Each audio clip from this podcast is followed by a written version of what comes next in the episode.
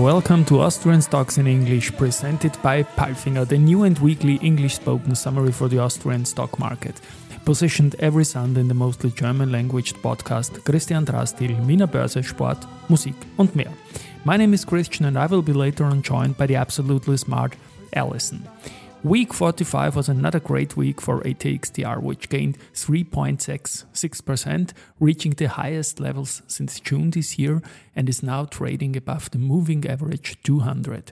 We saw early signs of FOMO. The fear of missing out factor seems to be back.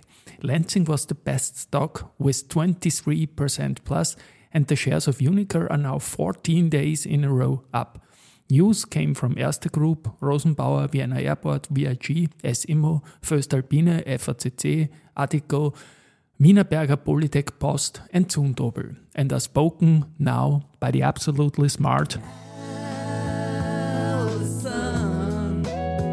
Thank you, Christian, for calling me absolutely smart. And these were the news of week 45, Monday. Erste Group, the Czech subsidiary of Erste Group Bank, Česká Spořitelna, signed a contract with the insolvency administrator for Sberbank CZ regarding the potential purchase of its loan portfolio. In the event the process is approved and concluded, Česká Spořitelna will take over Sberbank CZ's active loan portfolio, which consists of client loans with a total value of around 1.93 billion euros. If given the requisite approvals from banking and competition authorities, the settlement of the transaction could take place during the first quarter of 2023 at the earliest. Erste Group, weekly performance, 2.03%. Rosenbauer, the Zurich Professional Fire Department is to begin operating the world's first electric automatic aerial ladder in December 2022. This is part of a year-long pilot project alongside manufacturer Rosenbauer International AG. During that period, the vehicle is to be put through its paces in three different urban environments on the streets of Zurich to explore its suitability for operational use,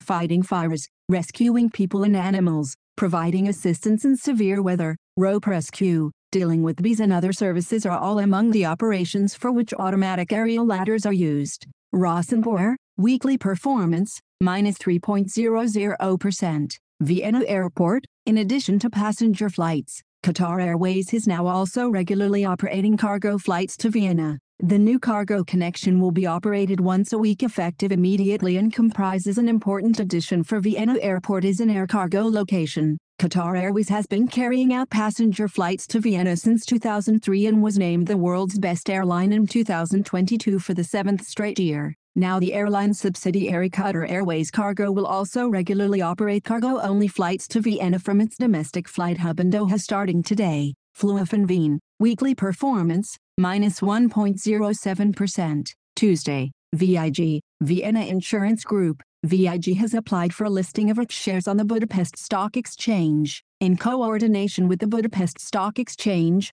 the expected first trading day is November 11, 2022. Ongoing trading is expected to take place in the main segment of the Budapest Stock Exchange, the equities prime market. The index committee will deal with a possible inclusion of VIG shares in one of the Budapest Stock Exchange's indices in the coming months. The shares of VIG have been listed on the Vienna Stock Exchange since 1994 and on the Prague Stock Exchange since 2008. VIG, weekly performance, 0.87%. S IMMO, listed real estate company S IMMO has contracted the acquisition of a total of eight properties and one plot of land from its new parent company and majority shareholder CPI Property Group in the Hungarian capital. The purchase of around 109,000 meters to the power of two of lettable space is expected to increase the annual rental income by around 16 MN euros. The transaction volume amounts to 238.3 MN euros. S IMMO, weekly performance, minus 0.22%.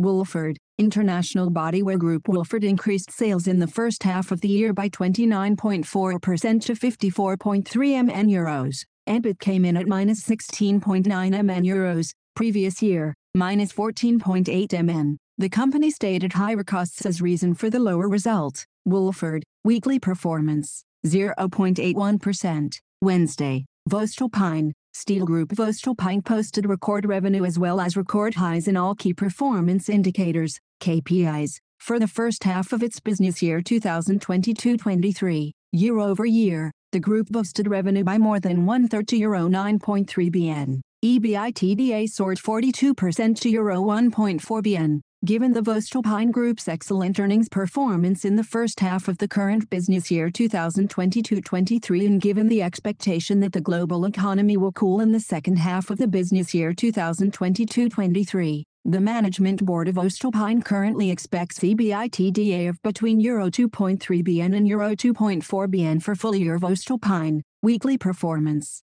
7.09%. FACC, aerospace supplier FACC generated revenue of Euro 419.6 million inches the first three quarters, representing an increase of 17.1%, and EBIT amounting to Euro 4.2 mn, with revenue projected to grow by approximately 10% to Euro 550 mn, and EBIT in the low double-digit million range, the outlook for the 2022 financial year remains unchanged. The focus in the fourth quarter of 2022 will be on increasing production rates as planned and implementing further measures to enhance efficiency. FACC continues to expect revenue to return to pre-crisis levels in 2024 to 2025. FACC, weekly performance, minus 2.11%. Addiko, Addiko Group, a consumer and SME specialist bank active across Central and Southeastern Europe CSEE, achieved a profit after tax of Euro 19.6 mn for the first nine months 2022, more than doubling the Euro 9.6 mn a year earlier. The result was supported by strong business development,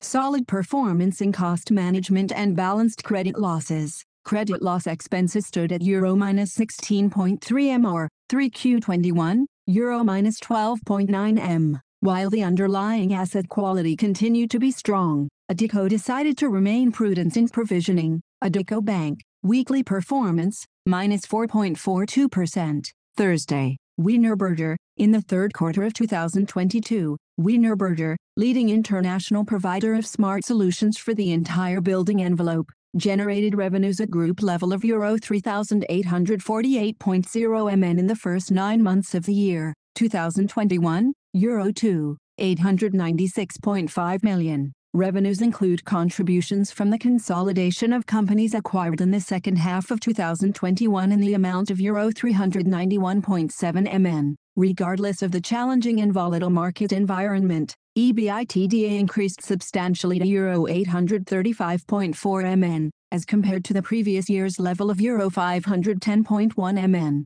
Compared to the corresponding period of the previous year, the operating result before interest and tax amounted to Euro 629.1 mn, 2021, Euro 323.3 mn. Given the excellent results achieved in the first three quarters and a strong start into the remaining fourth quarter, we are revising our operating EBITDA guidance for 2022 upward to Euro 950 to 970 mn. Wienerberger, weekly performance, 8.20%. Polytech, the Polytech Group, developer and manufacturer of top-quality plastic solutions, reported consolidated sales revenues in the first nine months of 2022 Euro 430.7 mn, plus 3.6%. Sales revenues include the partial transfer of additional costs. However, the production volume has shrunk and therefore direct comparability is only possible to a limited extent. Since March 2022, reduced call-off volumes,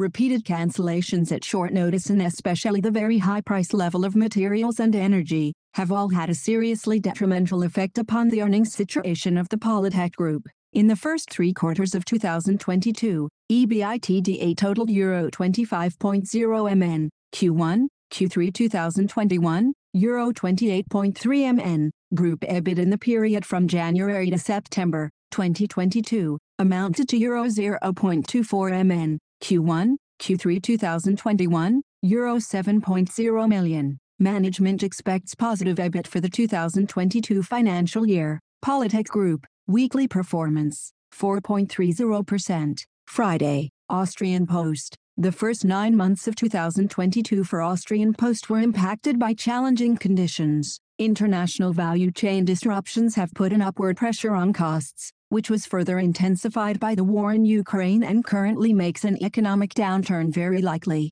Group revenue in the first three quarters of 2022 totaled Euro 1,815.9 mn, minus 1.0%, whereas third quarter revenue growth was up by 5.7% year on year. EBIT declined by 13.0% year-on-year from euro 144.0 mn to euro 125.3 mn. In line with current estimates, the company assumes that short-term visibility is sufficient provided and expects revenue for the full year 2022 to be at the level of euro 2.5 bn generated in 2021. The company expects earnings to be at least at the midpoint of the previously indicated range, 2021 EBIT, 205 mn, 2020 EBIT, 161 mn. Asterix Post, weekly performance, 13.86%. Zumtobel, Lightning Group Zumtobel recorded revenues in the first half of the year of Euro 627.8 mn, which were 10.6% above the prior year period. EBIT totaled Euro 50.8 million, which represents an EBIT margin of 8.1%, H1, 2021, 22, Euro 35.0 mn, EBIT margin 6.2%. This development resulted above all, besides a better availability of components and, in part, higher sales volumes from higher selling prices and positive FX effects, the company stated. Furthermore, the net profit for the period increased by 46.8% to Euro 33.7 mn. The management board of the Zumtobel Group increased full-year guidance and is now expecting a revenue growth of 4% to 8%, previously 3% to 6%, and an EBIT margin of 4% to 6%, previously 4% to 5% for the 2022/23 financial year. Zumtobel, weekly performance, 10.1%. And now bye-bye from Allison. And Christian, we wish you a great week. Hear you next Sunday.